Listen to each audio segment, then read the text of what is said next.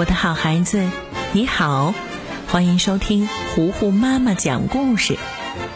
今天，糊糊妈妈要继续为你讲《猫和老鼠》的故事，第四十二集。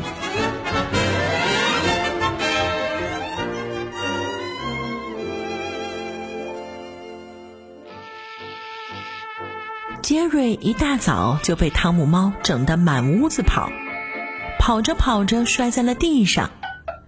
原来是汤姆搞的鬼，他把鱼线绑在了杰瑞的尾巴上，等到杰瑞跑远了，汤姆再转动鱼竿上的滑轮，将杰瑞抓回来。杰瑞只好乖乖的被拽了回来。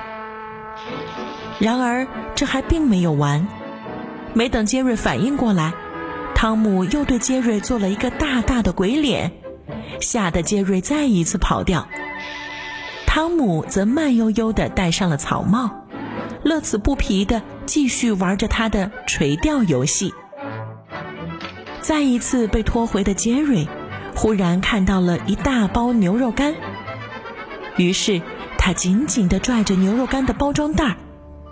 杰瑞心想，这样可以加重自己的力量。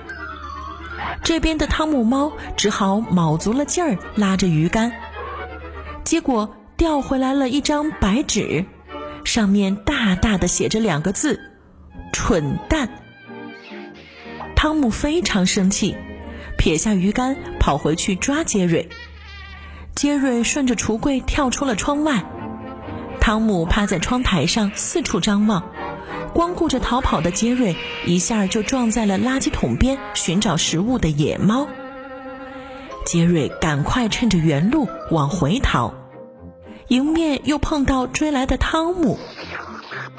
杰瑞左右为难的，还是选择跑到了野猫的旁边。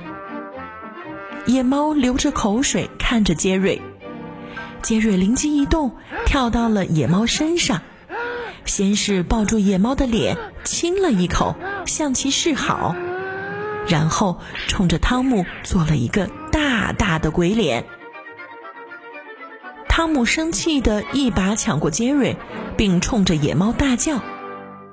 谁知道，野猫不甘示弱的叫得比汤姆还要大声，吓得汤姆灰溜溜的逃走了。野猫开心的流着口水。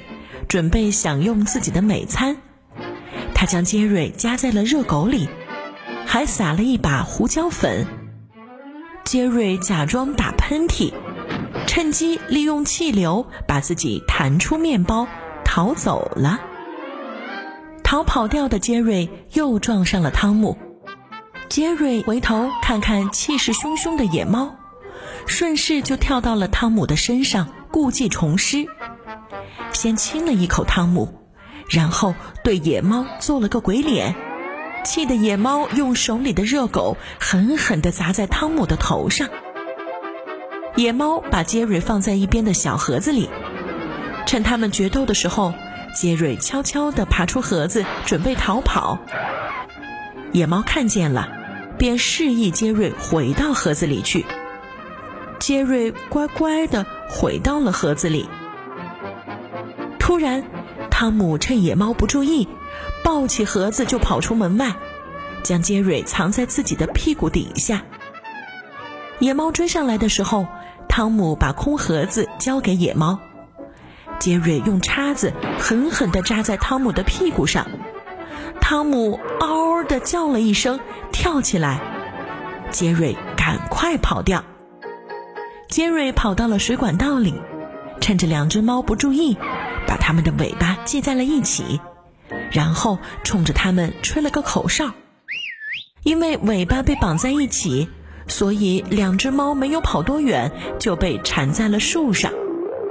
然后，聪明的杰瑞找到一盒图钉，将盒子里的图钉撒了一地。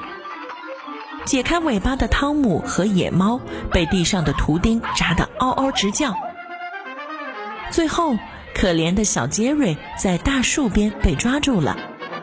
汤姆和野猫一起看了看木桩上的斧头，决定把杰瑞劈开，这样就可以一人一半了。汤姆正准备劈的时候，他突然脑子一转，心想：如果我一斧头劈到野猫头上，岂不是就不用和他分享这只小老鼠了？当汤姆正准备实施自己的计划时，斧头上的刀片断掉了，只剩下一根木棍儿。汤姆一棒子打下去，野猫的头顶鼓起了一个特别大的包。杰瑞趁着两只猫打架的功夫，悄悄地从一旁的门缝里钻了过去。随后追来的汤姆和野猫卡在了门上，动也动不了了。杰瑞再也不用担心汤姆和野猫的追杀了，开开心心的手里拿着一个大木板，大步走到他们后面，用木板有节奏的拍打着汤姆和野猫的屁股。猫和老鼠第四十二集。超级猫，今天就为你讲到这里啦，我的好孩子，我是糊糊妈妈。如果你喜欢我讲的故事，记得要点击收藏，也可以推荐给你的小伙伴们。同时，也可以关注糊糊妈妈的微信公众号“糊糊妈妈讲故事”，这样你就可以像跟其他朋友聊天一样，发来语音、文字，甚至还有照片。让糊糊妈妈认识你，了解你。